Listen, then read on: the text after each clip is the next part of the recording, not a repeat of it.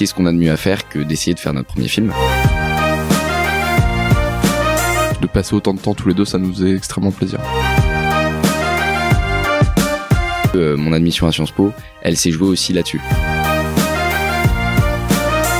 Bah, c'est à partir de 16 ans qu'on peut monter une asso le 1901 aujourd'hui. Et c'est cette première journée pour moi qui a été une vraie claque, où je me suis rendu compte que ça allait être euh, en fait beaucoup plus titanesque que, que ce que je pensais. Dans quoi est-ce qu'on est en train de se lancer? On allait en fait pas du tout réussir à tenir le planning qu'on avait prévu, parce qu'en fait, comme on, s'est professionnalisé beaucoup, eh bien un plan à chaque fois c'est une heure de préparation à la lumière, à la caméra, au son. L'école est faite de ceux qui y vivent, avec leur passé, leur trajectoire de vie et leurs projets. Je suis Elodie Soldani et je vous propose d'aller à la rencontre de ces personnes pour écouter leurs histoires. Bienvenue dans le podcast Écoutez la Roche.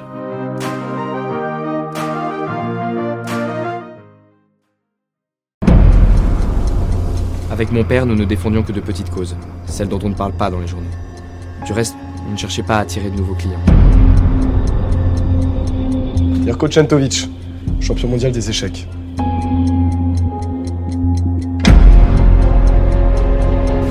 Vous en prie, ne faites pas ça.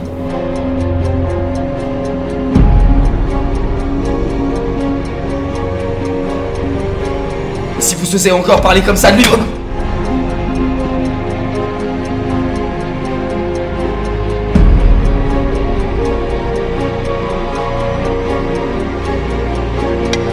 La partie aura lieu dans le lounge à 15h demain.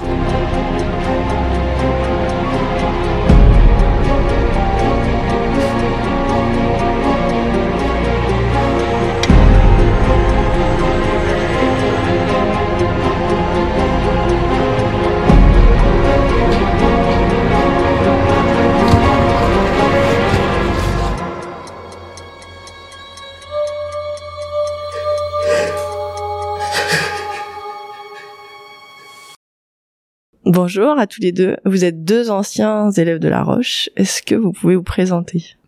Euh, oui, moi je suis Romain Griveau.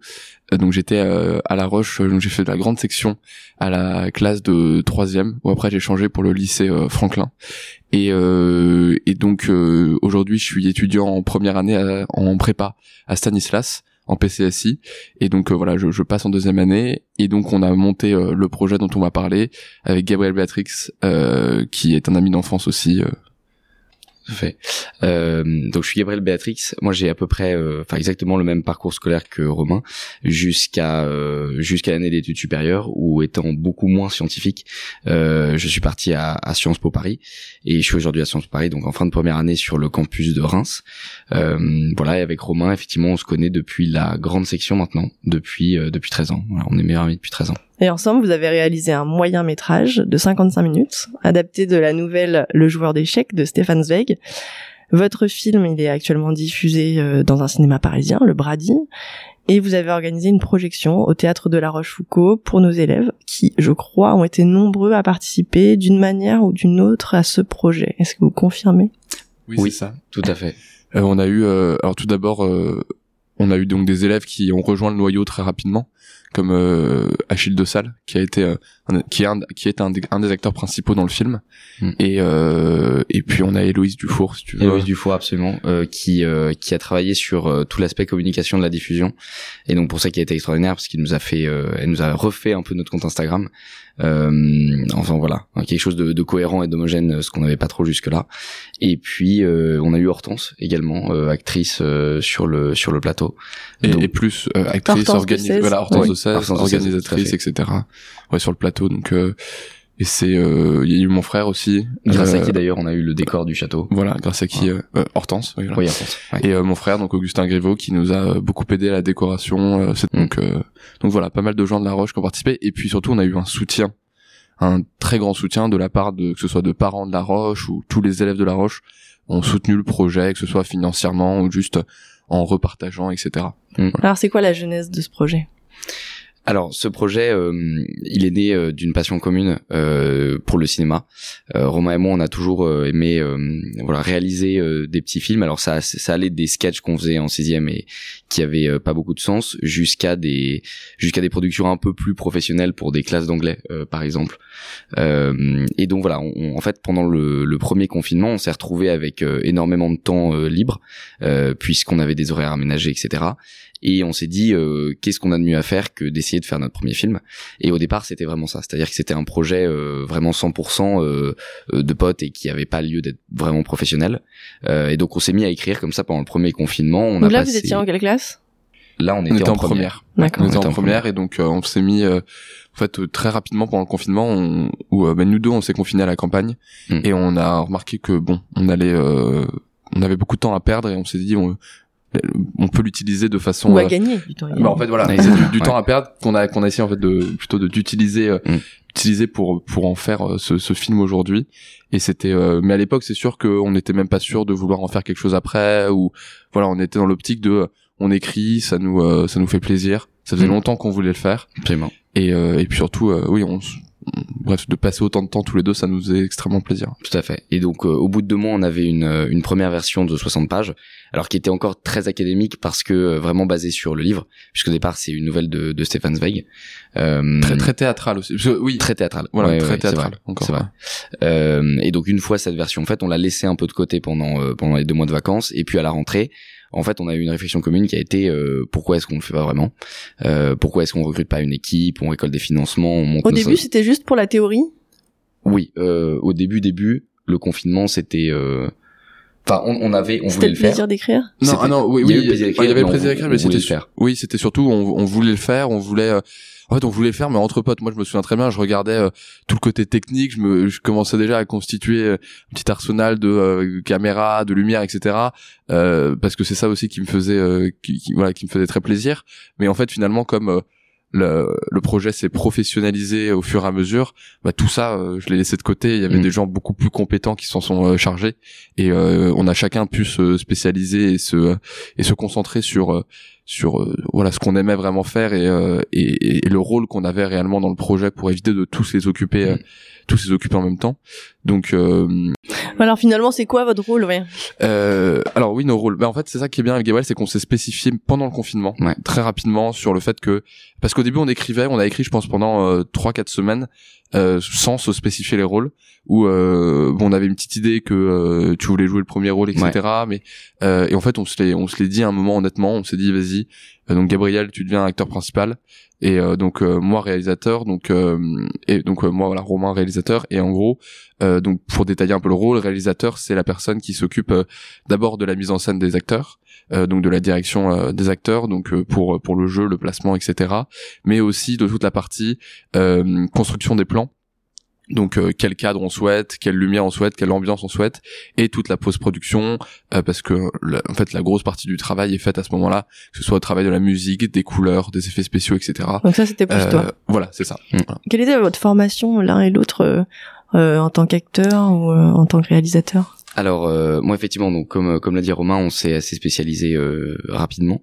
Euh, et donc moi du coup j'étais premier acteur et euh, je me suis occupé plus effectivement de euh, toute la recherche d'acteurs de comment est-ce qu'on allait euh, euh, comment dire jouer de euh, comment est-ce qu'on voulait que ce personnage se construise etc euh, et alors en formation euh, alors moi je fais du théâtre depuis euh, depuis la sixième, depuis le début du collège, euh, et j'ai commencé dans la meilleure des écoles, qui est euh, ici même, à La Rochefoucauld, avec euh, d'abord Pierre-Étienne Royer et ses ateliers d'improvisation. Euh, et donc c'est là où j'ai pris le goût de, de faire n'importe quoi sur scène, euh, de, de casser des tables, des chaises. Voilà. Déjà à cette époque-là, j'aimais bien ça.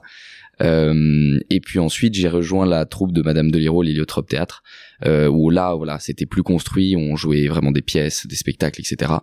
Euh, et c'est là où j'ai vraiment, euh, j'ai vraiment pris, euh, enfin, j'ai vraiment, euh, comment dire, acquis la passion de, de, de jouer, de répéter, de construire un personnage plus en profondeur, etc.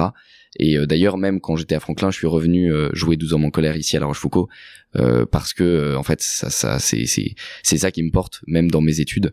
Euh, c'est ce qui fait que j'arrive à continuer et, et, euh, et j'arrive à comment dire à me réveiller chaque matin en me disant euh, je suis content de me réveiller et, et de faire ce que je fais. Ça participe à ton équilibre? Ah complètement. Oui, complètement. Et, et même ce projet-là, euh, euh, tant sur, alors effectivement, on a commencé en première et donc on, en fait, ça a parcouru notre année terminale puis de première année d'études supérieures et c'est quelque chose qui, euh, bah, effectivement, qui équilibre beaucoup. C'est-à-dire qu'on a effectivement les cours, mais on n'a pas que ça. On sait qu'à côté, on a ce projet-là euh, qu'on va mener jusqu'au bout et ça permet, euh, oui, ça permet quand on a des baisses de, de morale euh, dans la première partie, c'est-à-dire dans, dans le taf, dans les cours, etc., d'avoir euh, ce deuxième aspect qui nous, comment dire, qui nous porte vraiment. Mais voilà, c'est la même chose pour moi, je pense, parce que surtout euh, cette année où j'ai essayé et j'ai, et je suis content parce que ça a bien abouti, de, de mélanger les deux entre prépa et euh, et le joueur d'échecs. Et d'un côté, euh, D'ailleurs, prépa et Sciences Po, c'est des études ambitieuses. euh, On, on dit souvent qu'on peut faire que ça, la tête dans le guidon, et finalement, euh, c'est quoi? C'est l'organisation? Comment vous avez fait? Ah, sans aucun doute. oui, euh, oui, moi, doute. oui, qui est d'ailleurs une des compétences que que, que j'ai appris à développer pendant ce projet. Mais euh, oui, c'est clair que. Alors après, effectivement, c'est ambitieux. Euh, dans mon cas personnel, après, tu pars un peu du tien, mais dans mon cas personnel, je sais que euh, mon admission à Sciences Po, elle s'est jouée aussi là-dessus. C'est-à-dire que le projet a beaucoup participé euh, sur le fait que j'étais pris à Sciences Po. D'accord. Euh, et donc, euh, effectivement, c'est, c'est, ce sont des études ambitieuses, mais c'est, je pense que c'est parce que j'ai fait ce projet aussi que euh, qu'on s'est intéressé à mon dossier. Donc, euh, on t'a coupé, tu voulais Euh, oui, non, je, non, je disais oui, oui, bah bien sûr le, euh, surtout en voilà en prépa, moi j'avais très peu de temps et euh, très peu de temps en fait pour le projet, mais en fait toutes mes pauses, euh, comme on le disait, ça, ça participait à mon équipe. Toutes mes pauses en fait, je les dédicaçais euh, au, au film.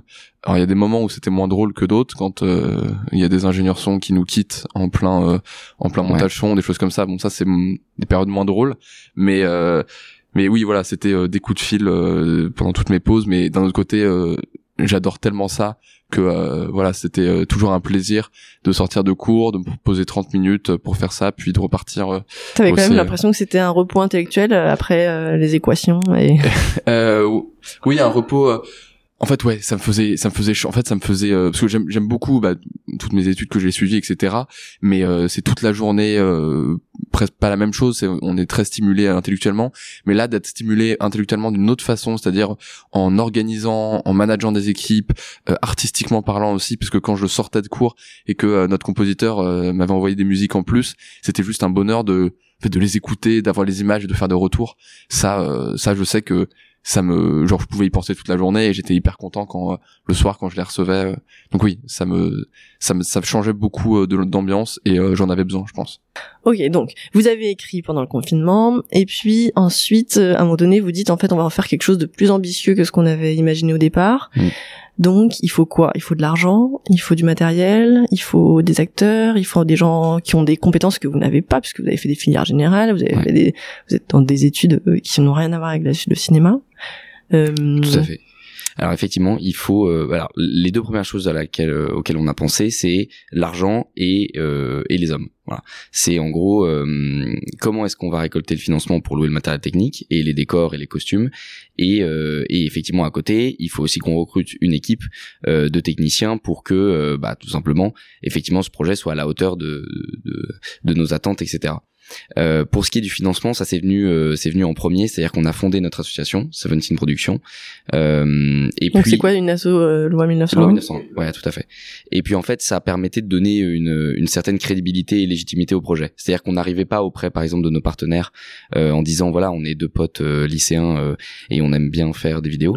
Euh, on arrivait en disant euh, voilà, on a fondé notre association, on a un vrai projet de film, euh, voilà le budget euh, prévisionnel, voilà l'équipe qu'on a envie d'engager, et maintenant il nous faut les financements pour le faire. Est-ce que c'est difficile de monter une asso?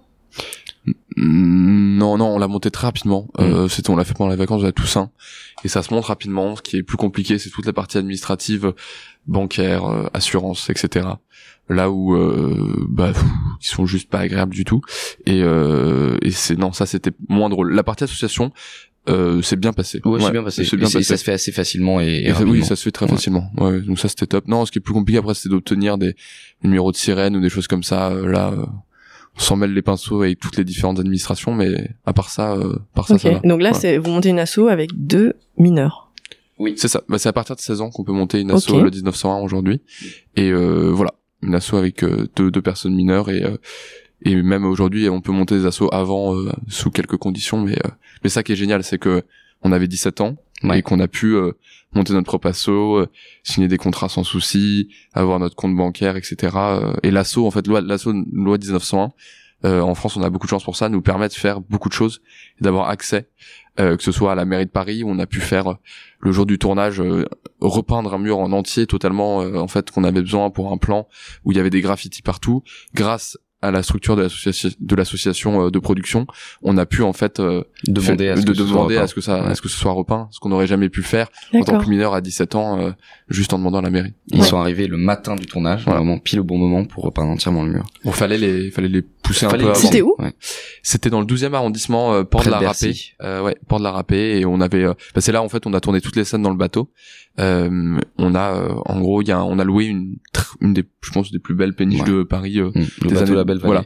Des années 50 euh, et Qui est euh, magnifique, ouais. qui est magnifique. Et en fait, on est arrivé sur les sur les lieux euh, en, on est en pré-prod pour euh, pour organiser le tournage et il y avait tout un mur de graffiti absolument horrible qui ne faisait pas du tout années 50 et années 40 dont on avait besoin.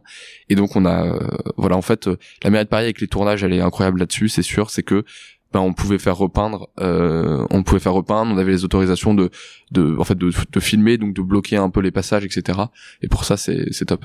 D'accord. Mm. Donc ça, c'est- ça vous a été permis parce que euh, vous aviez euh, une légitimité avec l'assaut. Avec la sauce Ouais, c'est ça. Tout à fait. Et donc par la suite, on a l'assaut euh, nous a moins nous a moins aidé pour ça, mais on a surtout voulu recruter une équipe. En fait, on s'est professionnalisé, mais un peu euh, en suivant le fil des, en fait, en su- suivant ce qui se passait, parce qu'au début, on voulait le faire entre amis, mais on s'est dit bon, on va on va prendre d'autres personnes entre amis aussi. Mais c'est parce qu'il y a une personne en fait, Roméo Baquet, notre euh, chef opérateur, qui nous contacte, un Toulousain qui nous contacte en nous disant qu'il serait en fait chaud de participer au projet en tant que chef opérateur, et donc il sort d'école de cinéma, etc. Et donc là, en fait, on s'est dit après l'avoir euh, eu en visio tous les deux, on s'est dit qu'on pouvait peut-être augmenter euh, le, le professionnalisme de notre de- du film et c'est là qu'on s'est mis à rechercher des gens en école de cinéma etc pour toute la partie équipe technique euh, voilà que ce soit au son à l'image euh, voilà et après dans les décors etc c'est euh, généralement resté des gens passionnés comme nous Mm. décors costumes euh, voilà. Comment il avait entendu parler de votre projet? Alors c'était, en fait c'était une euh, un loueur que je connais bien de matériel, euh, chez qui je suis allé assez souvent pour des projets un peu plus euh, où j'ai besoin de matériel. Et en fait il nous avait reposté en story.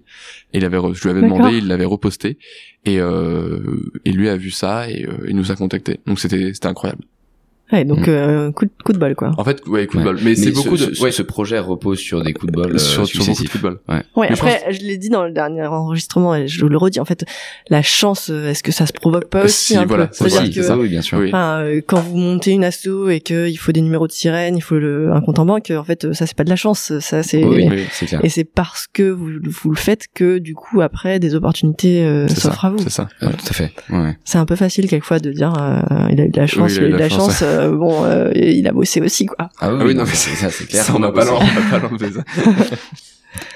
Donc ensuite vous avez euh, un chef hop et là vous dites euh, Là- Alors là, on, en fait, là, là, on se dit, moi, moi, je, ça prend une drôle, autre dimension. ça prend une autre dimension. Moi, pareil, je connais, euh, j'ai un pote qui est en école de ciné. Je me dis, bah, pourquoi pas le contacter? Et en fait, eux, après, bah, ils en connaissent beaucoup, des potes, etc. On a pu prendre des gens en stage, encore une fois, avec l'association.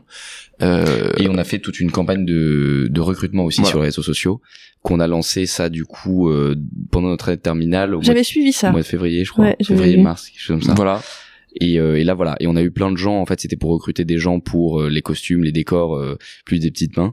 Et là voilà, on a eu euh, beaucoup de réponses. On a eu 120 personnes euh, qui sont venues nous voir et du coup 120 euh, visio à faire en plein deuxième confinement euh, pendant que du coup on était euh, pas à Paris. Enfin bref. Et donc on a vu euh, successivement pendant des entretiens de 15 minutes euh, 120 personnes euh, pour voir s'ils pouvaient bosser sur le projet, etc. Et euh, ouais, c'était une partie. En fait, c'est que des gens talentueux, souvent beaucoup plus talentueux que nous dans dans les domaines euh, sur lesquels ils souhaitaient travailler dans le projet. Et c'était un bonheur en fait de voir qu'il y avait autant d'engouement. Mm. Euh, déjà, on avait eu de l'engouement pour la la recherche de fonds, mais là, on avait aussi de l'engouement pour la constitution de notre équipe. Et donc, c'était euh, c'était un bonheur en fait de voir qu'il y avait tant de gens passionnés et talentueux. Et il n'était pas surpris de d'embarquer dans un projet qui était mis en place par des des jeunes qui ont rien à voir avec le sujet? Alors si et là- là-dessus il y a une anecdote drôle, c'est qu'il y a une, une personne euh, une personne qui euh, qui le sentait en fait qui avait rejoint l'équipe. Euh, donc c'était un assistant caméra. Mais euh, un peu au dernier moment il nous a dit en fait euh, bah, les gars je le sens pas le projet. J'ai pas confiance au projet. Je sens que ça va ça va pas aboutir ça va être foireux. Et, euh, et ben, il a quitté l'équipe et on a pris quelqu'un d'autre à la place. Et, euh, Et ça s'est ça s'est très bien passé. voilà, ça s'est très bien passé. Mais mais c'est sûr qu'il y en a euh, qui euh, en fait n'ont pas cru euh, n'ont pas cru au projet, ce qui est compréhensible. Hein, Bien de sûr. lycéen de 17 Ouais, ans ouais. qui se lance avec 15 000 euros de budget, on peut juste se dire que ça va être foireux. Mm. Mais Donc ça, euh, c'est le budget de votre film, 15 000 euros? Oui, voilà, Ouais. 15 000 euros, c'est le, euh, 15 500, ouais, c'est le budget de la, de la production, du tournage, euh, et de la pré-production. Voilà. Alors, comment vous avez rassemblé cette somme-là? Alors de deux manières. Euh, d'abord on a d'abord c'est des dons euh, de particuliers. Euh, c'est-à-dire que nous euh, voilà, on a on a fait notre pub sur les réseaux sociaux en disant euh, voilà notre projet, voilà notre équipe, euh, donné pour le jour d'échec et en jouant aussi sur euh, sur comment dire, sur des paliers en disant si vous donnez tant, vous aurez accès à ça, etc., etc. D'accord. euh, pour que derrière il y ait un peu de récompense. Et euh, ça se fait beaucoup, ça. Ouais, absolument, absolument. Et ça a bien marché. Et ce qui a, euh, bah, ce qui a vraiment donné une, comment dire, une autre dimension au, au budget, c'est euh, nos partenariats commerciaux avec euh, d'abord apprendre les échecs en 24 heures, donc qui est une entreprise qui euh, propose des modules pour apprendre à jouer aux échecs, et puis Rinovo Recrutement, qui là est une entreprise de, de recrutement. Euh, et c'est ces deux entreprises-là qui nous ont fait confiance, euh, qui ont permis au projet de de- d'avoir une plus grande dimension et, et un budget beaucoup plus important.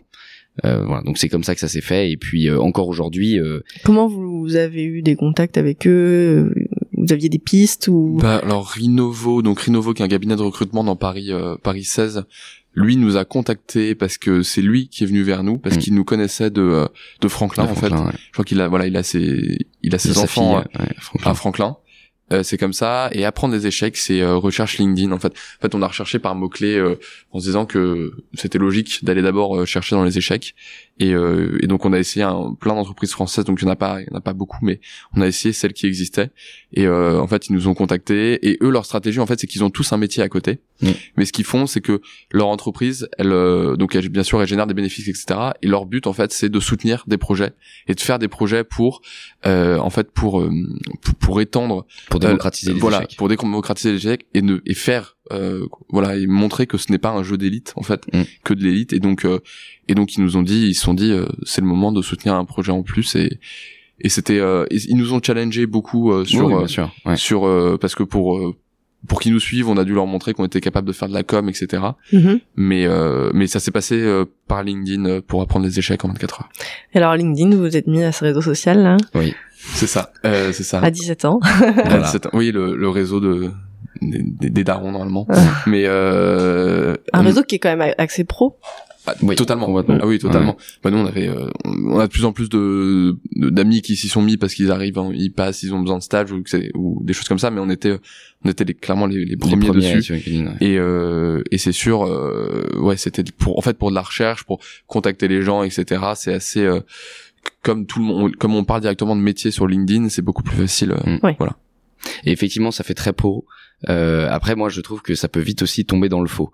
Euh, C'est-à-dire que la plupart des gens sur LinkedIn, euh, enfin, je sais pas, j'ai j'ai un peu un problème avec ce réseau social qui parfois est, tombe trop dans le dans dans le faux et le paraître et le semblant de d'avoir une vie euh, très euh, chargée, euh, très rocambolesque, avec plein de stages, etc. Alors que c'est pas Comme- forcément la réalité. Comme tous les réseaux Comme tous sociaux. les réseaux Ouais, sociaux. ouais, c'est sûr. Absolument. C'est pareil sur Instagram. Ah ouais. Ouais. Et ensuite euh, vient le tournage. C'est ça. Oui. D'ab- d'ab- D'abord une grosse période de stress et de pré-production parce que euh, Alors qu'est-ce que c'est la pré-prod ouais? Alors là, pré- en fait, il y a beaucoup de choses à faire en, Pré-production. en pré-prod. Donc déjà, il y a le, euh, nous on s'est, on a un peu réécrit le script aussi, etc. Il Mm. y a toute la période où, euh, où donc on était en fait euh, trois, euh, trois personnes. On était euh, vraiment quatre à s'en charger. On était donc trois personnes, euh, donc directeurs de production, qui en gros, donc il y avait Amaury Gilmer avec euh, nous deux, Gabriel et moi-même. En fait, c'est on euh, organise tout le tournage. Donc tout ce qui est euh, bah, des assurances, la banque à gérer, les lieux de tournage, les déplacements, la logistique, euh, que ce soit la nourriture.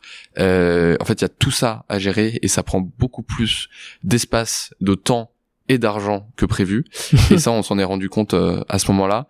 Et après, sur le côté artistique, euh, il y a beaucoup de choses aussi. Il y a Mm. euh, Je, je- juste sur Ouais. tout ce que tu viens de dire, euh, c'est là que l'organisation, euh, elle, elle doit être démente. Vous avez fait des rétro-planning, vous avez fait des... c'est ça. Ah, quand il faut Mm. gérer à la fois le lieu, euh, faire repeindre le mur, et aussi que vont manger les gens qu'on fait venir toute la journée. Absolument. Euh, Combien de paquets de chips on achète pour... Je sais pas combien vous étiez sur place. Alors ça dépend. On était entre, on était euh, minimum 25 sur le plateau. Euh, tout le temps et puis ça pouvait aller jusqu'à euh, le bateau on était jusqu'à quoi 50 55 En comptant les figurants, on comptant était ouais, figurants, 60. ouais. 60 On était en comptant 60. les figurants. Euh, et donc effectivement ça c'est un gros challenge et euh, moi je me souviens de la première journée de tournage donc qui était le 28 juin alors qui était pas vraiment une journée de tournage puisqu'en fait c'était on était supposé aller récupérer les costumes enfin c'était vraiment de la logistique pure c'est Mais en fait c'est les tests matériels, Voilà, etc. exactement. Voilà. Et c'est cette première journée pour moi qui a été une vraie claque où je me suis rendu compte que ça allait être euh, en fait beaucoup plus titanesque que, que ce que je pensais. Et cette première journée, moi je m'en souviens, euh, je m'en souviens bien. Alors à part la fin, euh, mais en fait voilà, c'était une journée où euh, en fait on a loué un, un camion pour récupérer matériel costume, euh, Et là, etc. vous n'avez pas le permis. Et non, et du coup on avait euh, on avait un conducteur donc qui était un membre de l'équipe technique qu'on avait euh, qu'on avait recruté En fait, qui faisait oui. partie de la régie. Voilà, il y a une équipe régie qui est Ouais. très- c'est celle qui se charge de des transports, de la De nourriture, nourriture, ouais. de la cou- des courses, etc. Tout ça bénévolement. Tout, tout Ouais. le monde est voilà bénévolement et en stage euh, parfois. Et, euh, et eux, pareil, venaient d'une école de cinéma. Ils étaient trois, dont Lucie Keller, la régisseuse euh, générale, et donc euh, le conducteur. Et donc, euh, et cette première journée, en fait voilà, on avait le van qui allait euh, de Paris 16e jusqu'à Aubervilliers, jusqu'à Saint-Ouen, etc. Qui, enfin, c'était un peu n'importe quoi. Et c'était, c'était très éprouvant. Et puis c'est là que je me suis rendu compte que ça allait être du grand n'importe quoi. Et enfin, et même euh, à la fin, donc du coup la fin de la journée, tout se calme un peu. Et puis tout d'un coup, on apprend qu'on n'a plus de nouvelles du, du van, euh, du camion, et qu'il est perdu dans Paris. Que le chauffeur, que du coup on ne connaît pas vraiment, euh, n'a plus de batterie sur son téléphone et que dans le camion il y a euh, il y a euh, beaucoup de de, de, de choses importantes technique, de, voilà, voilà, de caution très élevée. cautions très très élevées Euh, et donc quand on n'a pas de nouvelles pendant deux heures de, de ce van là effectivement la, la tension est, est palpable Mm. et puis euh, mais c'est très étrange parce que à la fin de cette journée enfin on a pris un verre avec Romain pour un peu discuter de ça et pour moi la journée avait tellement été euh, rocambolesque que moi j'ai aucun souvenir du verre qu'on a pris Oui, on a, oui, on a pris Et un verre en fait pour, mémoire à- pour se poser et se dire ah ouais. Faire redescendre la pression. Faire redescendre la pression et juste se dire dans quoi est-ce qu'on est en train de se lancer. Parce qu'avant c'était on Donc ça, était c'était la veille. ça c'était en fait c'était c'était le- la veille c'était du notre premier premier jour de tournage Voilà, c'est en fait Ouais. c'est le premier jour de c'est là où l'équipe technique fait des tests caméra etc. On va tout chercher dans Paris, on prépare tout, on se rencontre aussi parce que l'équipe l'équipe ne se connaît Ah, donc très là, il peu. y a un gars que vous avez rencontré hier Et- qui a avec lui un van, tout le Ouais, matériel pour lequel vous avez laissé des C'est grosses ça. cautions. Voilà, Vous le connaissez euh, vite fait après Pas 15 très- minutes d'entretien. c'est ça. Non, mais voilà, voilà, exactement. Vous n'avez pas de nouvelles de lui Et et, là vous dites bon, ok alors est-ce qu'il est en loose? Est-ce qu'en Voilà. fait il, il- il nous laisse tomber il part avec le matériel? Oui, non, oui, ça, je me suis dit, euh, bon, ça, ça allait, ça allait juste être hyper chiant, mais, euh, ouais, donc voilà. Mais surtout, on s'est posé et on s'est dit, euh, et on s'est dit, ouais, donc on se lance? Dans, et on, on a vraiment fait un point en mode, euh, ah oui, parce qu'on était derrière nos écrans et on était là à parler de choses donc qui nous parlaient peu. Mais là, quand on a vu tout ça, c'était, c'était un certain choc. Mm, c'est clair Et, euh, et et, non, pour revenir ensuite euh, oui vas-y oui, pour revenir, revenir sur la pré-prod aussi, parce que il y a tout l'aspect donc logistique, technique, euh, s'occuper de l'équipe, etc. Mais il y a aussi l'aspect euh, artistique à côté, où euh, et ouais, tu parleras des, répétitions, mais mais euh, il y a tout l'aspect aussi à l'image où euh, faut préparer un découpage technique. En gros, c'est chaque euh, donc il y a le script, il y a le scénario, et en fait le scénario faut le passer, faut le faut le faut le faut l'écrire en découpage technique, c'est-à-dire euh, chaque plan faut qu'il soit écrit à l'avance, faut qu'il soit écrit avec quel euh, objectif on met sur la caméra, euh, quelle ah ambiance oui on veut, quelle euh, en fait quelle voilà quelle quelle réplique on fait sur ce plan-là, euh, quelle valeur de plan, est-ce qu'on va un gros plan, un plan un plan américain, un plan large, etc. Et faut que tout ça se soit euh, écrit à l'avance, sinon sur le tournage on perd beaucoup de temps. Mais ce qui s'est passé donc euh, c'est que voilà j'ai fait tout le découpage technique, etc. Mais sur le premier jour de tournage, on s'est rendu compte avec Gabriel, encore une fois, c'était que des, voilà, que de l'apprentissage et on s'est rendu compte que on allait en fait pas du tout réussir à tenir le planning qu'on avait prévu, parce qu'en fait, comme on a, on s'est professionnalisé beaucoup, et bien un plan à chaque fois c'est une heure de préparation Mm. à la lumière, à la caméra, au son. on sent euh, quand on regarde le film euh, un vrai soin apporté au cadrage à ça. la lumière euh, Mm. vraiment on sent que vous avez réfléchi euh, Ouais, Merci beaucoup. ouais non c'est c'est esthétiquement c'est très réussi c'est très beau ouais merci beaucoup. Mais en tout cas, on s'est rendu compte que ça, ça n'avait pas du tout fonctionné et qu'on Ouais. avait, à part si on tournait jour et nuit avec ce qui n'est pas, ce qui n'était pas possible. Et donc, j'ai dû réécrire au fur et à mesure qu'on avançait, en fait, tous les plans, euh, pendant le tournage. euh, voilà. Donc, c'était une grande partie de plaisir aussi parce que je savais ce, ce dont l'équipe était capable sur le moment. Mais, euh, mais pareil, ça a tout chamboulé, euh, dans les organisations. euh, au fur et à mesure voilà. que tu faisais en fait euh, t'apprenais tu modifiais tu C'est ça, voilà. Il y avait des moments où si je demandais à être tranquille 20 minutes pour euh, pour prendre du temps pour ça, etc. Mais euh, mais à chaque fois, c'est des moments où un peu de musique et euh, Et, euh, Vous voilà. avez eu un drone Comment vous avez fait le plan? Il y a un plan du château là. Oui. C'est quoi? Le plan du Comment château, en fait, euh, c'est le, ouais, c'était la caméra la moins pro qu'on avait. C'était un drone. euh, Mm. bah, c'est le drone que que j'aime moi pour mes vidéos de voyage, des choses comme ça. Et euh, et c'est le seul plan que j'ai réellement euh, filmé où c'est moi qui ai réellement, euh, en fait, euh, ouais, j'avais la caméra en main. Et donc, euh, eh bien, euh, ouais, je l'ai, voilà, on a conduit le drone euh, et on passait sous la porte. C'était un peu un peu stressant là, sous la porte, surtout qu'il fermait la porte, etc. Et euh, et non, c'est un plan dont on est très content parce que le château est magnifique. Ouais, ça, ça donne vraiment Ouais. une belle image d'ensemble. C'est euh. magnifique. Ouais. Et ça, c'est Hortense de 16 qui vous a donné le contact du château?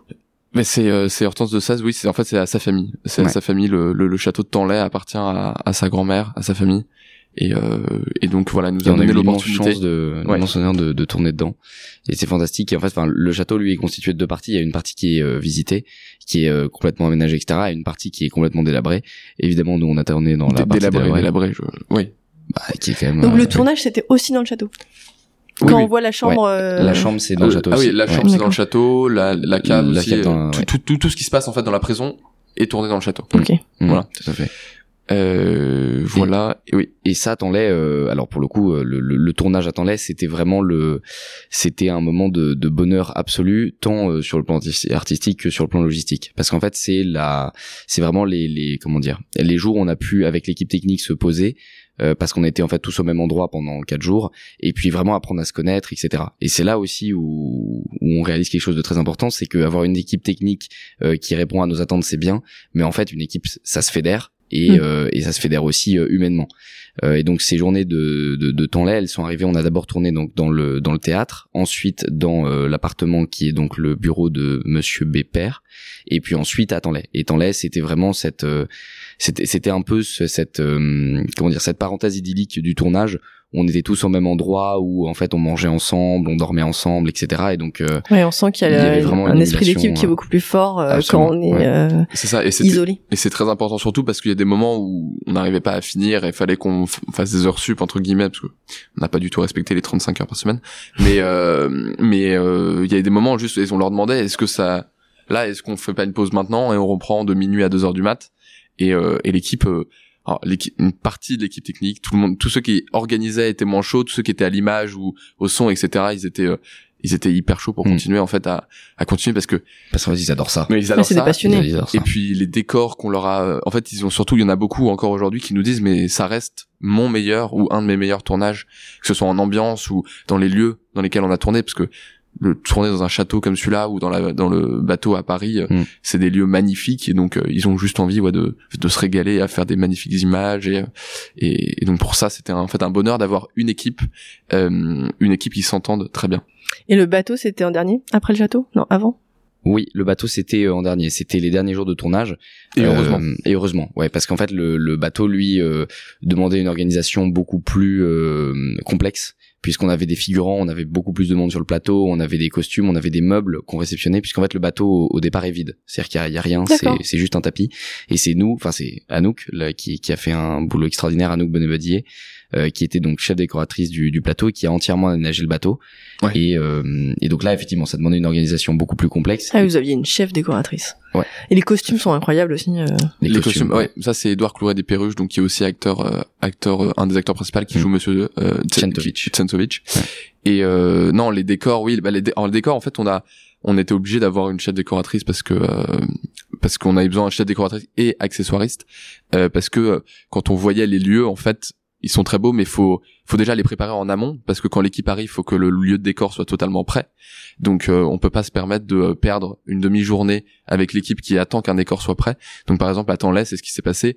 Euh, Anouk, euh, Anouk était là euh, en fait une demi-journée avant pour euh, préparer le premier lieu de tournage et pendant qu'on tournait dans certains lieux, elle, elle était en train de préparer les autres lieux de tournage D'accord, ouais. avec son équipe, Mm. euh, puisqu'ils étaient euh, à chaque fois deux et sur le bateau ils étaient, euh, il y avait six personnes pour les pour les décors, six personnes pour les décors qui étaient venus en renfort.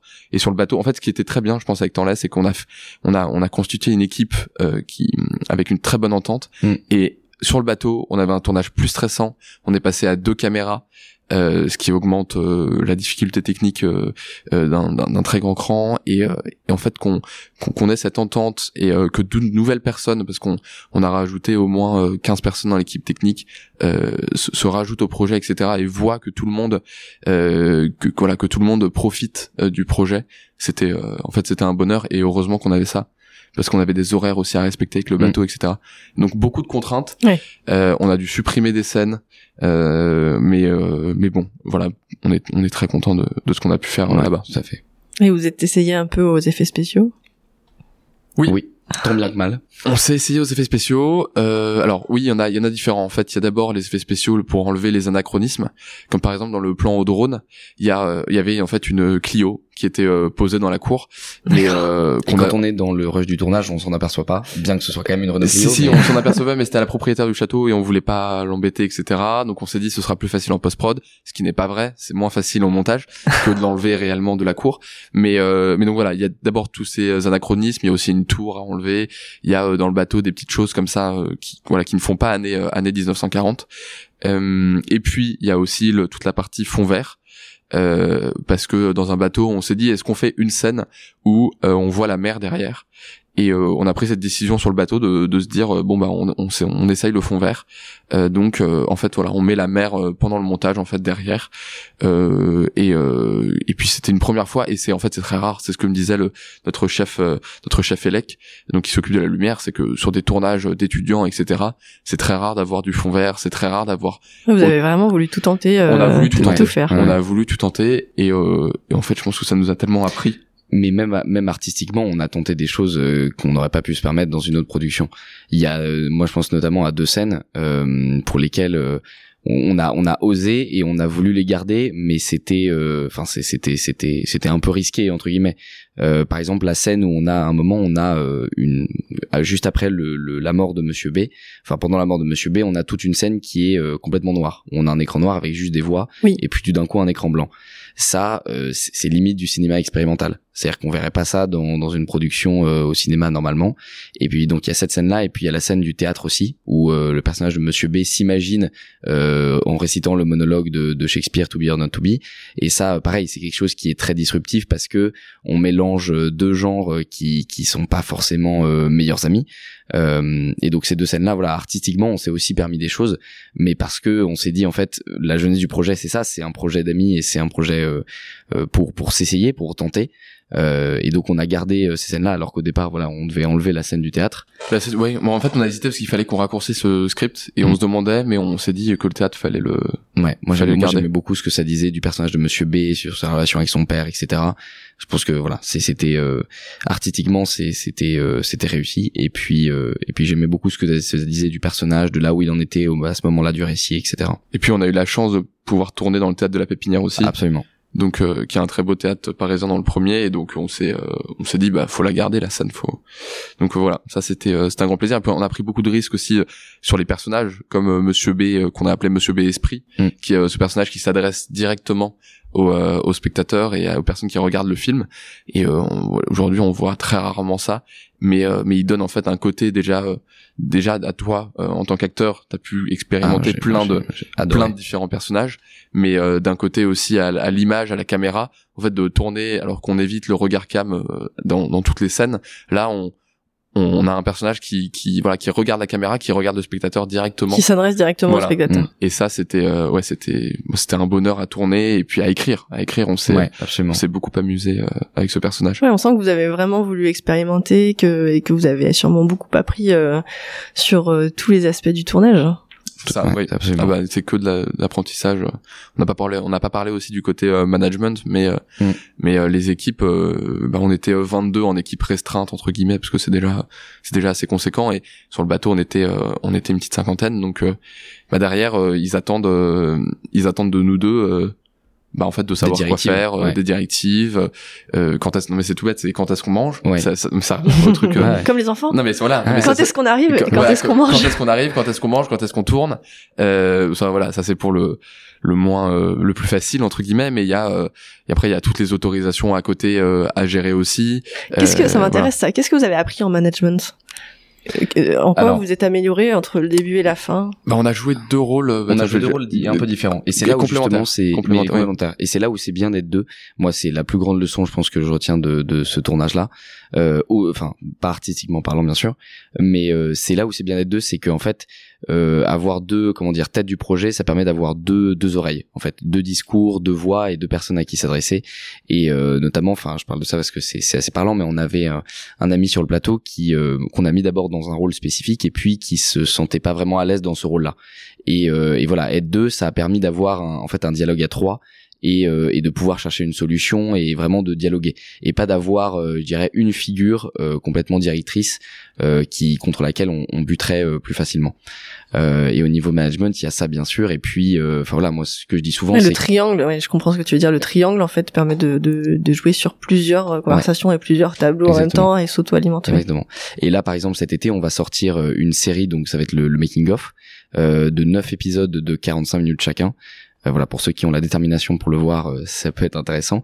Et euh, voilà, il y y a une chose qui me frappe beaucoup sur euh, ce making of, du coup, sur lesquels on est en train de faire des retours techniques pour le pour le perfectionner. Mais c'est de voir la différence entre, en fait, le comment dire, la direction d'équipe le premier jour et puis le dernier jour. C'est-à-dire que le premier jour, on est au tournage de la, enfin, au théâtre de la pépinière et on nous, enfin, on voit. euh, comment dire euh, la- la- l'aspect euh, directif un peu euh, pataugé etc et on sait pas très bien machin.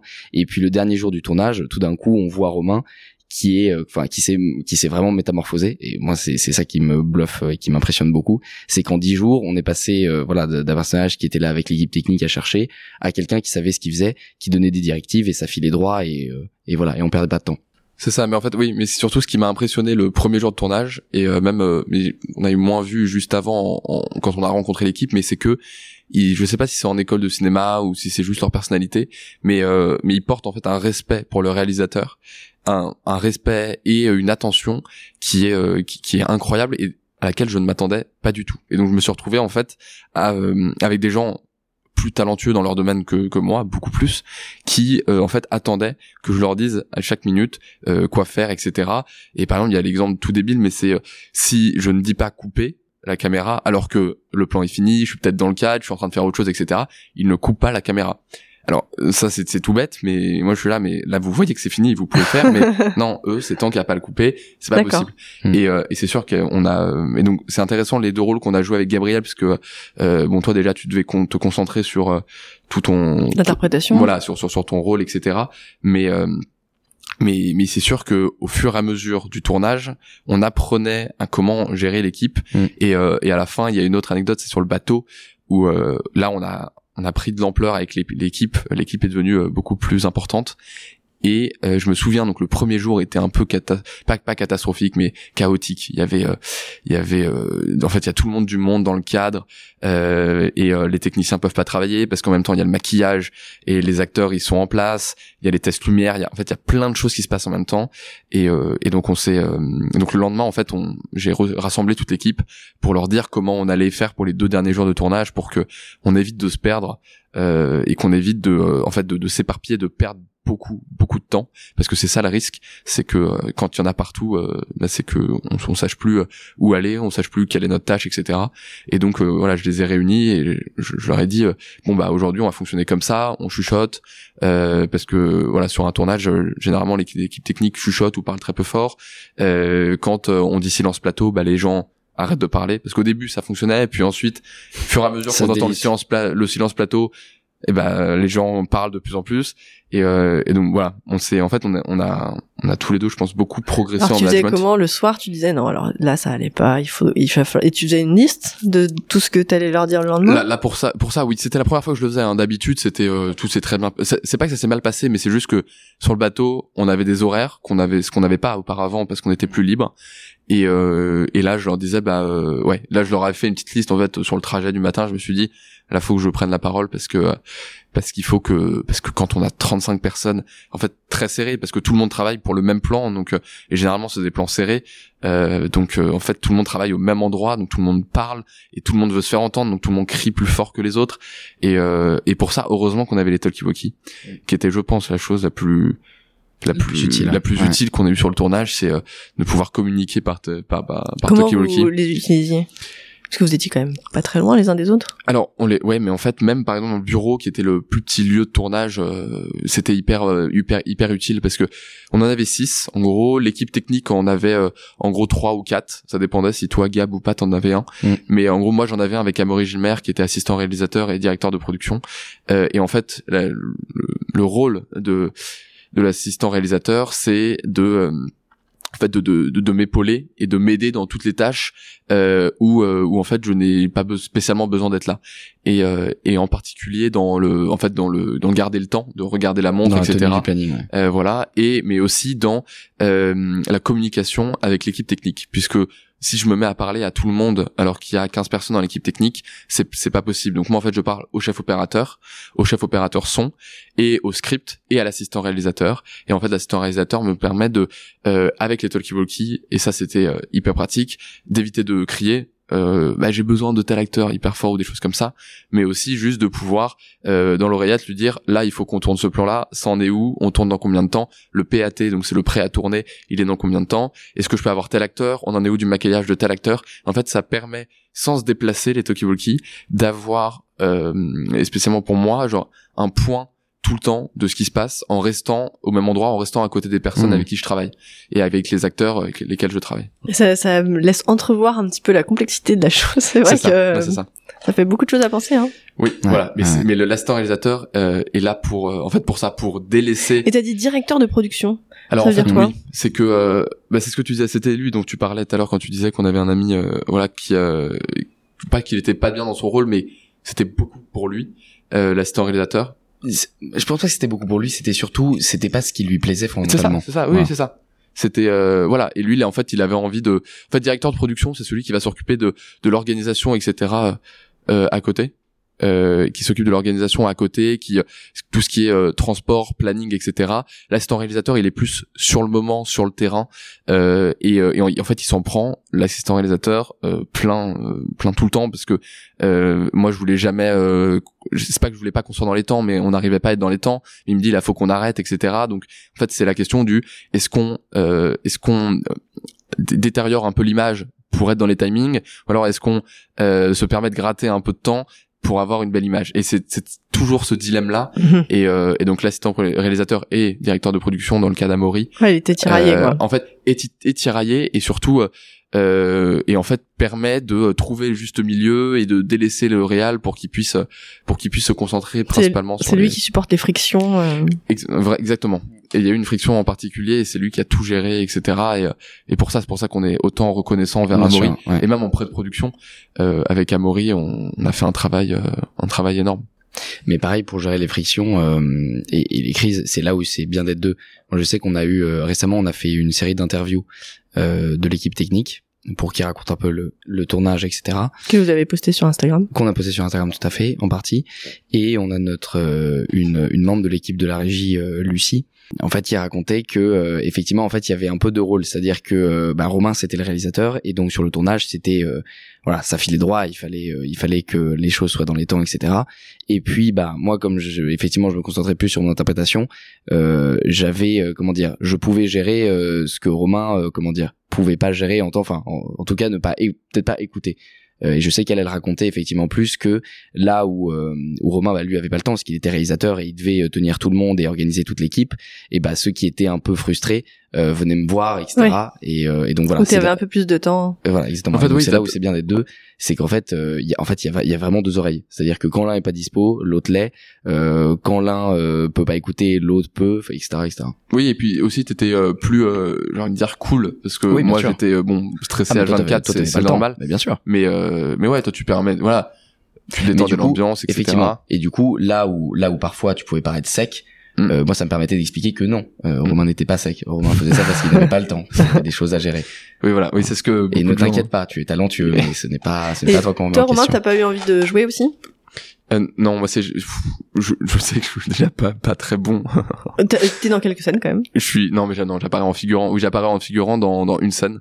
Euh, mais euh, mais en fait non, jouer c'est pas ce qui m'intéresse le plus. Ce qui m'intéresse vraiment c'est être derrière, que ce soit déjà euh, artistiquement parlant, construire les plans, euh, l'image, la lumière, le son, ça ça me ça me passionne. Et puis aussi euh, le management derrière, c'est ça qui me que j'adore en fait. C'est vraiment de d'avoir d'avoir les son équipe et et de, en fait de pouvoir surtout on voit ce qui est bien avec au cinéma c'est qu'on voit le résultat tout de suite on a tout sur les moniteurs etc et donc c'est très gratifiant très rapidement si on réussit et de pouvoir en fait man- manager une équipe tout en leur montrant euh, tout en leur montrant euh, ou tout, Montrant. tout en leur montrant euh, ce qu'on fait sur le moment c'est euh, en fait c'est hyper gratifiant pour tout le monde et ça rend le management peut-être un peu plus facile d'ailleurs de leur dire euh, ouais on déborde oui euh, ça ça s'est mal passé mais regardez on aboutit à ça et ça c'est je pense hyper gratifiant pour toute l'équipe Absolument. Ouais. Donc là, votre film maintenant, il est donc il est diffusé au cinéma.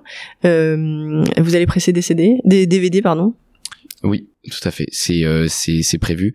Là, ils sont déjà en précommande euh, sur notre site euh, 17prod.com 7 t 2 e n p r o d.com. Ça, c'est le nom de votre assaut. C'est le nom de notre asso, tout à Mm. fait. Et du coup, c'est aussi notre euh, notre site web sur lequel on peut prendre les places pour les les dernières séances et puis surtout sur laquelle on peut précommander les DVD euh, déjà. Euh, voilà. oui voilà c'est en fait c'est les soutiens aujourd'hui euh, s'il y en a qui souhaitent nous soutenir encore une fois c'est euh, C'est par l'achat du DVD. c'est pas on peut toujours donner etc et nous, et nous ouais. c'est pour notre communication etc mais euh, l'achat du DVD c'est euh, en fait on a on a on réussi à faire un vrai DVD euh, bah, comme comme pour tous les autres films. Euh, et donc euh, ça fait toujours un souvenir euh, souvenir sympa du, du projet Absolument. Et est-ce que ça vous a donné envie de vous réorienter ou en tout cas, est-ce que ça donne une teinte particulière à vos études supérieures ou pas? Parce que a priori, vous n'êtes pas parti dans le cinéma ni l'un ni l'autre. Non. pas du tout vas-y je te laisse commencer. Euh, alors euh, moi c'est c'est- ça donne clairement une teinte à mes études. Euh, là je suis un peu en réflexion depuis deux semaines en voyant le résultat de bon euh, le théâtre c'est quand même vachement sympa et euh, c'est ça qui me porte et en fait si je pouvais faire ça toute ma vie c'est ce que je ferais. Euh, c'est un peu quelque chose euh, enfin c'est c'est j'ai toujours essayé un peu de faire abstraction de ça en me disant qu'il fallait d'abord que j'ai euh, quelque part de la sécurité avec un diplôme etc et qu'après je verrai Euh, mais en fait de plus en plus ça m'apparaît comme une évidence euh, donc oui, ça donne une teinte à mon à mes études puisque j'essaye de faire ça en, en parallèle de Sciences Po, enfin dans mes associations, etc. euh, sur mon campus. Et puis euh, je me pose beaucoup de questions effectivement sur euh, bah, sur le master, sur plus tard, sur qu'est-ce que j'ai vraiment envie de faire, etc. On avait enregistré un épisode avec Sophie Cabanis euh, qui fait Sciences Po aussi, Sciences Ouais. Po Paris, et qui euh, avait envie de se lancer à fond aussi dans le cinéma Ouais. finalement. Ouais. Comme mais quoi, c'est- euh, ouais, ouais, mais c'est possible, c'est possible. Alors effectivement, il y a tout cet aspect production qui est peut-être plus facile parce que on rejoint plus le financement, l'économie, Mhm. etc. Euh, la partie acting, elle est plus est plus compliquée, mais ça peut se faire en parallèle de son master à Paris, etc. elle est plus compliquée et puis aussi elle est plus c'est plus difficile d'accéder Très clairement. à des bons rôles et Ah, c'est pareil c'est c'est- c'est pour ça moi aussi là j'ai choisi la prépa déjà parce que c'est ce que je veux faire depuis que je suis je suis en sixième et euh, une école d'ingénieur etc même si j'ai pas spécialement envie euh, par la suite d'être ingénieur mais en tout cas le tournage m'a confirmé une chose c'est que être réalisateur ou producteur c'est quelque chose que je veux absolument refaire Attends, on peut faire pause. Ouais. C'est hyper contradictoire. J'ai toujours eu envie d'être ingénieur, Non, non. de faire une école Ah bah, d'ingénieur, même alors. si Ah ouais, j'ai pas je- forcément envie de devenir je ingénieur. Là, je reprends. En gros, j'ai toujours voulu faire une prépa d'abord euh, parce que ça m'apprend à travailler euh, hyper efficacement et pour faire tout ce que j'ai envie de faire plus tard, j'ai besoin de j'ai besoin d'apprendre d'apprendre à travailler efficacement. Et l'école d'ingénieur, en fait, c'est tout ce que tout ce que j'aime. Euh, donc euh, maths, physique, chimie euh, et puis un peu de matière littéraire aussi sur le côté. Et t'aimes les matières, voilà, t'aimes ce que tu fais. Ah oui, j'adore ce que je fais. Et euh, mais à côté, en fait, l'école d'ingénieur permet. Moi, je veux faire la plus générale, géné- généraliste possible. Et en fait, ça permet après, déjà, ça ouvre beaucoup de portes et euh, ça, ça permet une, une certaine liberté euh, qui en fait me permettra par la suite, si je veux, euh, moi, ce qui me plaît, voilà, c'est vraiment le pour ce qui est de mon métier, c'est euh, manager des équipes ou des choses comme ça. Euh, mais c'est sûr que j'ai pas spécialement envie de faire euh, ingénieur euh, terre à terre euh, en train de construire des, des ponts pour donner les clichés. Mais ça, c'est pas voilà, c'est pas ce qui me passionne Plus dans chef mes de projet. Ouais, voilà, c'est ça. Et euh, mais en tout cas, euh, pour euh, le projet m'a appris que en est, dès que je rentre en école, j'ai envie de, de me relancer dans, dans des projets euh, de films, euh, voilà, des projets audiovisuels. Et là, pour le coup, t'as gagné en compétences sur des choses que un jeune de ton âge a jamais fait. Gérer une équipe euh, et avoir l'autorité sur une équipe. Puisque en fait C'est ça. ça. que t'as fait. C'est ça. Mais d'ailleurs, on n'a Euh, pas d'entretien de personnalité euh, en école préparatoire scientifique et c'est c'est dommage. Ça aurait été un atout, euh, un atout, mais bon. Euh, mais c'est quelque chose, oui, c'est sûr, c'est quelque chose qui euh, que beaucoup de gens en fait vont développer plus tard dans leur dans leur stage, qui feront des choses comme ça. Mais d'avoir fait ça à 10, à 17, mais en fait sur tous les aspects, d'avoir fait ça à 17 ans.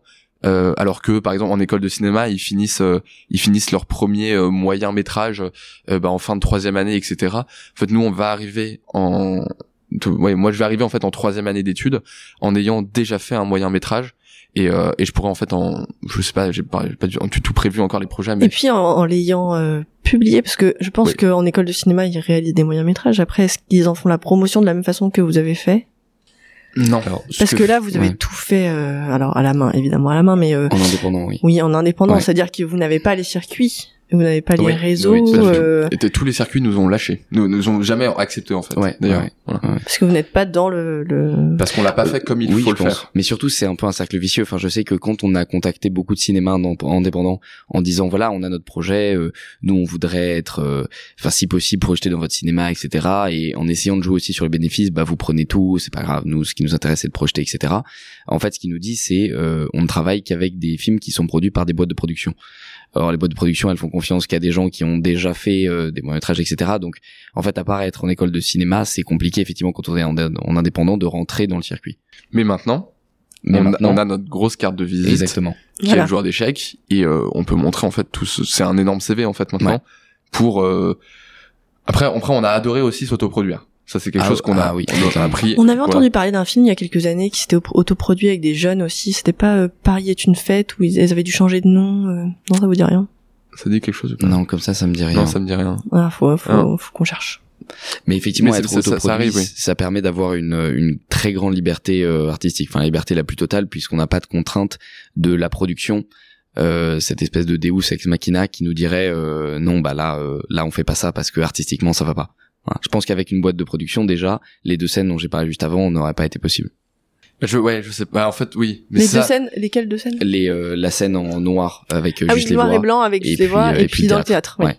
le Oui, théâtre voilà. peut-être un peu plus faisable. oui mais- le ouais bon voilà mais en tout cas c'est sûr que avoir un producteur quand on est euh, avoir un producteur c'est c'est beaucoup plus compliqué parce que c'est lui qui a le dernier mot comme c'est Ouais. lui qui a les financements c'est lui qui a le dernier mot sur euh, sur même le côté artistique après ça dépend des contrats etc mais bon bref Mm. voilà donc l'autoproduction pour nous c'était un bonheur déjà parce qu'on a appris toutes les facettes d'un projet comme ça Gabriel a pas juste fait de l'acting et j'ai pas juste fait de la réal Mm. Donc euh, pour ça c'est c'était un bonheur de Ah oui, s'autoproduire on a touché clairement à tout et c'est c'est ça que j'ai adoré dans ce projet. De A à Z, quoi. Ouais. De le mener De-. A à Z. et on continue Et on continue. Ouais, parce que c'est c'est pas fini là. Vous êtes encore. euh, c'est ça Alors c'est quoi le projet maintenant? Donc maintenant qu'il est sorti au cinéma, vous l'avez passé. euh, Donc là, il nous reste, euh, où on enregistre, donc il nous reste deux séances Ouais. euh, au cinéma du Brady. Après, on prévoit une petite tournée dans des cinémas, dans euh, voilà, dans des endroits où on peut le projeter, donc euh, sur la côte atlantique, la deuxième semaine de juillet, euh, pour Parce que montrer. quitte à partir projeter Voilà. son film, autant, autant- le faire autant sur le la sur la côte atlantique au mois de juillet. euh, C'est ça. On est d'accord. Effectivement. Parce que ça nous permet aussi. Non, mais c'est ce qu'on disait avec Gabriel et euh, notre amitié a tourné dans ce sens-là, mais surtout parce que moi j'avais très peu de temps. C'est euh, qu'on est vraiment. en- On parle de producteur à producteur presque tout le temps. Presque tout le temps. Ouais. Et c'est qu'on a. Là, l'année l'année dernière, C'était que ça. Nos, nos- nos appels et nos interactions, c'était uniquement sur la production du jour d'échecs. Et, euh, Et en fait, cette semaine-là, je pense, va nous faire beaucoup de bien. ouais. Dans le sens où, oui, on va projeter notre film, mais ça va être une partie de plaisir. Et à côté, on va juste enfin pouvoir bah, être comme on était il y a un an, en fait. non, mais non, mais ça. À chaque fois au téléphone, on était là. Alors ça va? Ah bon, on en parlera plus tard, etc. Mais Là, Ouais. il a- il y a le- il y a l'ingé son qui commence à. Ah, voilà, c'est faudrait- ça. Ah là, faut, faut virer lui ou des choses comme ça. Et, et, euh, Et entre vous, vous êtes euh, pris la tête parfois ou ça vous a soudé davantage?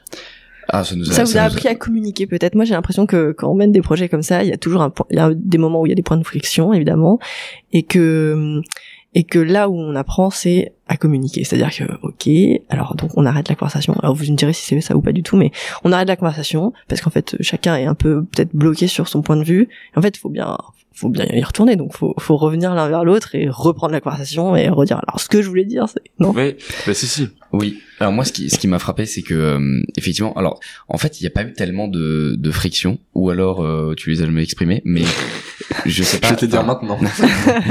euh, en fait, c'est ça qui est bien, c'est que la communication s'est fait un peu naturellement. Je pense que c'est aussi lié au fait qu'on soit meilleurs amis depuis depuis 13 ans. Ça a un petit peu quelque chose à y faire, mais euh, mais il y a cette facilité de communication qui était déjà là. Moi, je sais qu'il y a eu il y a eu un moment à temps effectivement, où euh, où on a failli si on a failli. Parce que c'était un, c'était un moment où tu réécrivais tout le tout le découpage technique et où en fait toute l'équipe commençait à dire non mais les là bon les tournages à 3 heures du mat machin etc enfin surtout la régie. Et où effectivement je t'ai dit euh, ouais mais bon c'est quand même les tournages etc et toi en fait comme t'étais en train de faire découpage technique bah c'est pareil. T'avais pas le temps de me dire oui mais tu comprends c'est comme ça etc c'était là en mode non mais laisse-moi faire mon truc. On en parlera après. Et en fait ce qu'il y a de bien c'est que même dans ces moments là euh, la façon dont je le voyais, c'était que c'était pas euh, c'était pas nous deux euh, contre, mais c'était nous deux versus le problème. Oui. Et pour tout le projet, en fait, ça a été, moi je l'ai tout le temps vu comme ça. C'est-à-dire que c'était toujours nous deux contre le problème. Oui. Et c'est souvent ça la vie. En et c'est souvent ça la vie, absolument. Mais mais on prenait un petit risque aussi en le faisant entre tout à fait entre meilleurs potes de nous brouiller complètement euh, parce que à tout moment on aurait pu se battre même avant le tournage, mm. des choses comme ça sur des trucs tout tout, tout con qu'on a rencontré, je pense. Hein. mais euh, mais c'est sûr qu'on voit souvent des amitiés se briser dans le taf. Oui, c'est vrai. Et, euh... et puis des associés, euh, même dans, dans les entreprises, oui. Ah bah, voilà, c'est ça. On nous dit, on a souvent entendu que c'est dangereux de travailler en famille ou travailler entre mm. amis. Ou alors, au contraire, c'est très bénéfique. Comme... Voilà. Et nous, dans notre cas, ça a été très bénéfique. Et je crois qu'on peut pas savoir tant qu'on n'a pas expérimenté. c'est ça, absolument. Ouais. Pour vous, ça vous a soudé, quoi. Ah, exactement. Vous avez d'autres projets maintenant? Moi j'aimerais bien euh, moi j'aimerais bien euh, repartir sur d'autres projets cinématographiques c'est toujours dur euh, de dire ça alors que votre film il est juste vous êtes juste en phase de promotion du film que vous venez de terminer donc euh, c'est bon ouais. surtout on a, on a zéro on a zéro recul en fait. On a zéro recul on n'a toujours pas fait un seul point avec Gab sur le projet en fait. Parce que oui. je, je pense que on est parce qu'on est en plein dedans aussi. Mais je pense qu'il va falloir qu'on se pose un moment et qu'on se dise alors on en pense quoi de ce projet? Qu'est-ce que ouais sur nous deux, sur. Euh, je pense qu'on a plein de choses à se dire là-dessus, mais euh, mais comme oui, que, comme vous le disiez, on est en pleine période en fait de diffusion, donc quand on s'appelle, c'est juste ah bah ça, ça, ça, c'est c'est encore que ça, mais euh, mais bon, heureusement que la fin d'année arrive. Tout à fait. Mais c'est sûr des projets.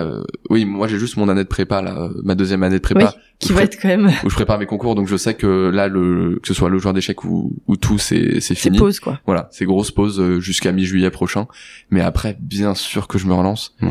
Euh, et euh, ouais, parce qu'en école d'ingé, on récupère un peu plus de temps. Oui, oui, ah, c'est ça, c'est ça. Mm. Et de toute façon, je récupérerai un peu plus de temps pour pouvoir le faire, c'est certain. Mm. Euh, que ce soit tous les deux ou pas. Toi, t'as déjà commencé à rejouer dans quelques, ouais, ouais dans quelques courts métrages. Moi, j'explore plus ça, bah, parce qu'en fait, je me suis rendu compte à quel point ça m'avait manqué euh, pendant le confinement ou quand j'ai pas eu l'occasion de le faire.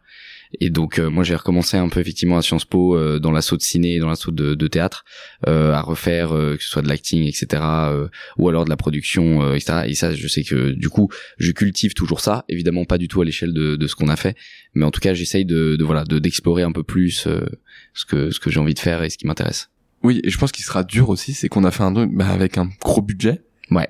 Un truc très qualitatif la question, mm. c'est est-ce qu'on arrivera Est-ce qu'on arrivera à surpasser ça mais Non, mais à, surpasser, je sais pas, mais à, faire, en fait, à, à faire des projets de, de, en fait, de se dire qu'on, oui, qu'on peut aussi faire des projets de moins bonne qualité, mm. ou de moins grande envergure. C'est pas, c'est pas forcément une histoire de qualité. c'est exactement, exactement ça. Moins grande envergure parce que on n'a pas deux ans et demi devant nous tout le temps mm. et que euh, et qu'on aura peut-être d'autres. Je pense que les défis sont différents sur euh, sur un court métrage. Euh, il faut être synthétique. Euh, ah il y a, sans doute euh, plein de, mm. de projets, de défis qui peuvent être différents et qui ont encore plein de choses à vous apprendre. Ah bah, de toute façon, la vie, c'est ça. Et, hein. heureusement. heureusement. Vous en sortez euh, crevé ou pas?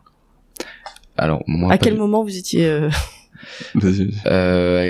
Est-ce que j'ai non, j'en sors pas, j'en sors pas crevé. Euh, j'en sors en fait, j'en sors avec un regain d'énergie énorme et une envie d'en faire, d'en faire plus. Voilà, de d'écrire plus, euh, de, de me plonger dans les plans, dans la construction euh, des personnages, etc.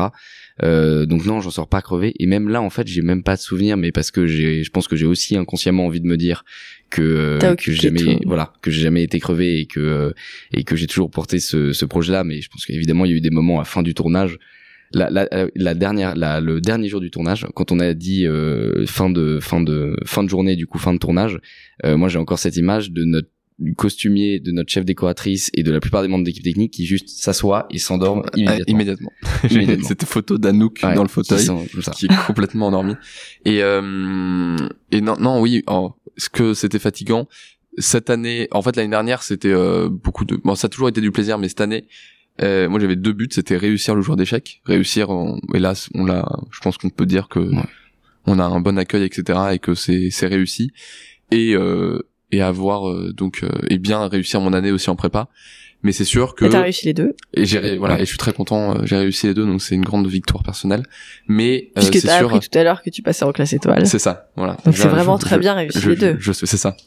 et euh, mais c'est certain que euh, c'est ce que je disais, c'est ce qu'on ce qu'on disait aussi dans les autres interviews, c'est que tous mes moments de, de pause en fait que j'avais Oui. où les autres pouvaient euh, faire du sport, euh, pouvaient sortir, pouvaient faire des choses, moi je les euh, je les voilà, c'était pour le joueur d'échecs. C'était pas toujours du plaisir parce que ça me changeait beaucoup les idées, mais même pendant les vacances etc. Quand j'avais une semaine de vacances où j'allais où je me suis dit là tu taffes pas, tu te reposes, mais en fait c'était du joueur d'échecs jusqu'à 2 heures du mat. Oui. Euh, et là, je me prends la première sem- vraie semaine de vacances dans une semaine, et ça va faire beaucoup de bien. Donc oui, j'en j'en ressors crevé, mais très très content. Ouais. Ouais. Et on, avait dit, euh, je sais plus avec qui j'en avais parlé, mais que euh, en fait quand on donne du temps dans un projet, finalement on en, on en, on en retire de l'énergie aussi. Mm. Finalement, ça, dans la réalisation personnelle, euh, ça, ça remplit quelque chose euh, qui fait que, euh, ok, on est physiquement fatigué, mais en fait intellectuellement euh, beaucoup plus stimulé aussi. Donc, Mm. euh, Bah, c'est complètement ça. Ça- Et surtout les, les ça. retours en fait, c'est au bout de deux ans et demi d'avoir des retours comme on a eu euh, Ouais. après les avant-premières, après les diffusions, même par des personnes qu'on sait très critiques en fait et qui nous disent honnêtement, euh, et bah euh, ça j'ai adoré, ça j'ai moins adoré. Même en fait même les critiques sont sont hyper constructives Mm. et euh, et c'est ça fait en fait ça fait tellement plaisir. Mm, mm. Voilà donc euh, c'est juste des récompenses euh, de dingue. comment est-ce qu'on vous suit? Sur Instagram, Sur Instagram. sur euh, ouais arrobase donc euh, 17prod.com donc euh, 7 t e e n euh, prod. Ça, c'est du moins pour l'association. Et Voilà. ensuite, pour nous suivre personnellement, euh, nos LinkedIn. Nos euh, LinkedIn. Et puis, et puis Nos nos, Insta, Instagram personnels. C'est Romain et Gabriel Béatrix. Voilà. Voilà. C'est assez, assez simple. Et, Parfait. euh, voilà. Merci beaucoup. Je crois que c'est l'épisode euh, le plus long qu'on a enregistré, mais vous aviez beaucoup de choses à dire parce que votre expérience elle est très très riche. Mais merci Ouais, beaucoup c'était un de nous plaisir avoir accueillis. Ouais, c'était top. Merci de nous avoir tout ça tout raconté. Ouais, Merci Merci, à beaucoup. vous de nous avoir accueillis.